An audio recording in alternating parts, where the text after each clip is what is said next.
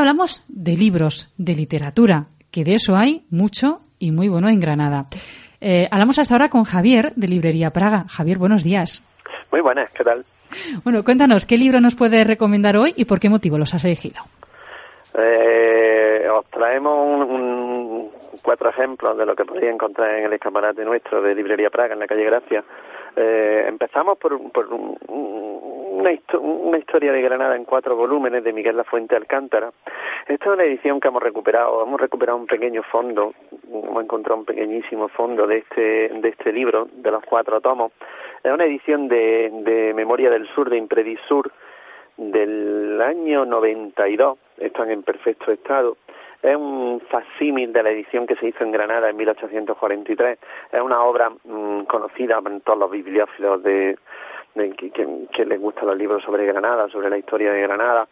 Y, es un, libro interesante, es un autor interesante que muere desgraciadamente muy joven, una edición muy bonita, en muy buen estado.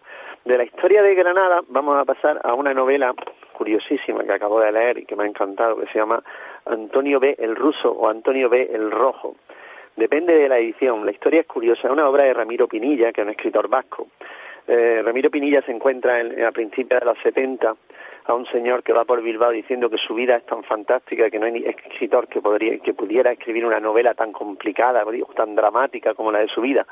Eh, Antonio el Ruso es un un hombre que nació en, la Urde, en la zona más pobre de la Urde, en la familia más pobre de la zona más pobre, del pueblo más pobre de la Urde.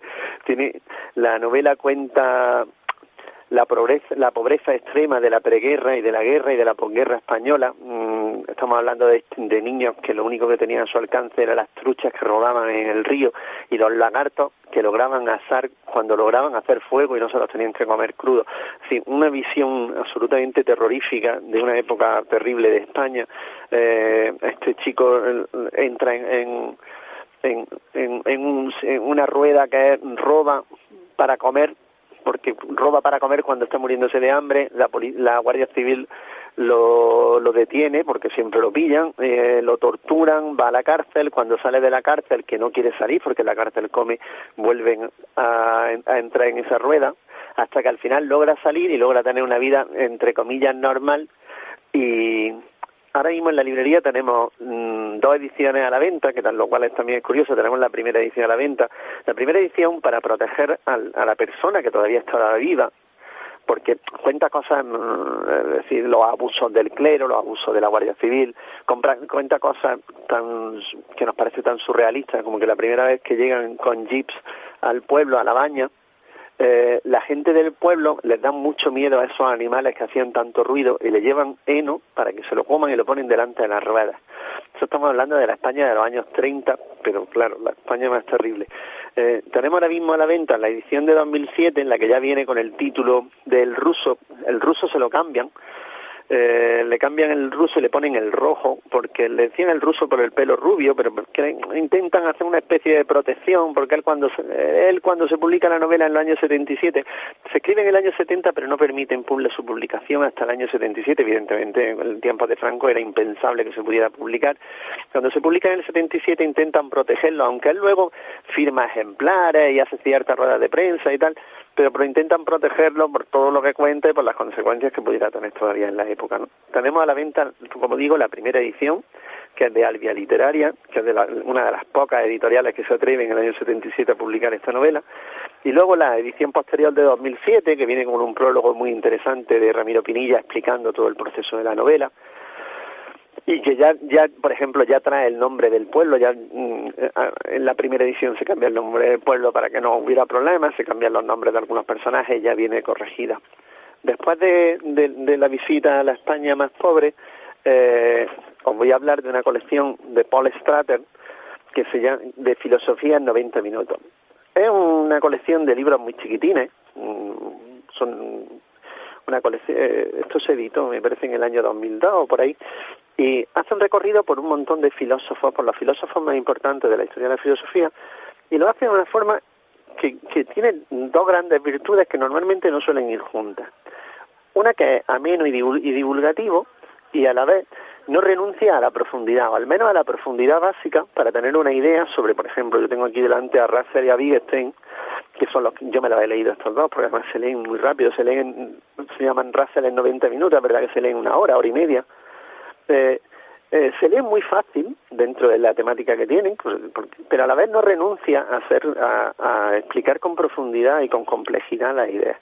Hay un montón de autores, está Platón, Marx, mm, Sócrates, Kant, mm, hasta los filósofos del siglo XX.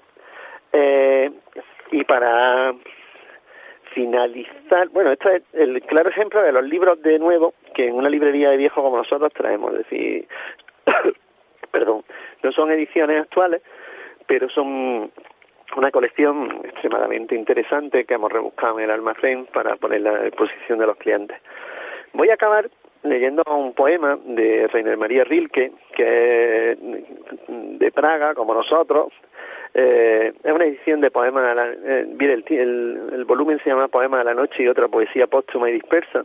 Es una edición que hace Juan Andrés García Román, que es un poeta granadino, que no sé si está ahora mismo en Granada o, sigue en, Alemania trabajando y nos sirve para, voy a leer un pequeño poema, nos sirve para recuperar a Rilke y para hablar de Juan Andrés García Román que acaba de publicar un nuevo libro. El poema se llama Un viento de primavera. Viene con este viento destino, oh, deja, deja, que venga lo que pugna y aquello en lo que ciegos arderemos. Todo eso te alcance, no te muevas, nuestro destino viene con este viento. De alguna parte trae este viento nuevo, con la carga de innominadas cosas, sobre el mar vacilando, lo que somos. Pero ay, si lo fuésemos, entonces sí estaríamos en casa. Ascendería el cielo de nosotros, se pondría en nosotros. Pero con este viento siempre va y se marcha. Sobre nosotros el destino inmenso. Capri, febrero de 1907. Bueno, pues con este fantástico poema del gran Rilke mmm, me despido de vosotros hasta el mes que viene. Muchas gracias, Javier, y gracias a Librería Praga por una vez al mes traernos de lo mejorcito de los libros de ahora, pero también de los de antes. Muy buenos días. Muchísimas gracias a vosotros. Así suena tu radio.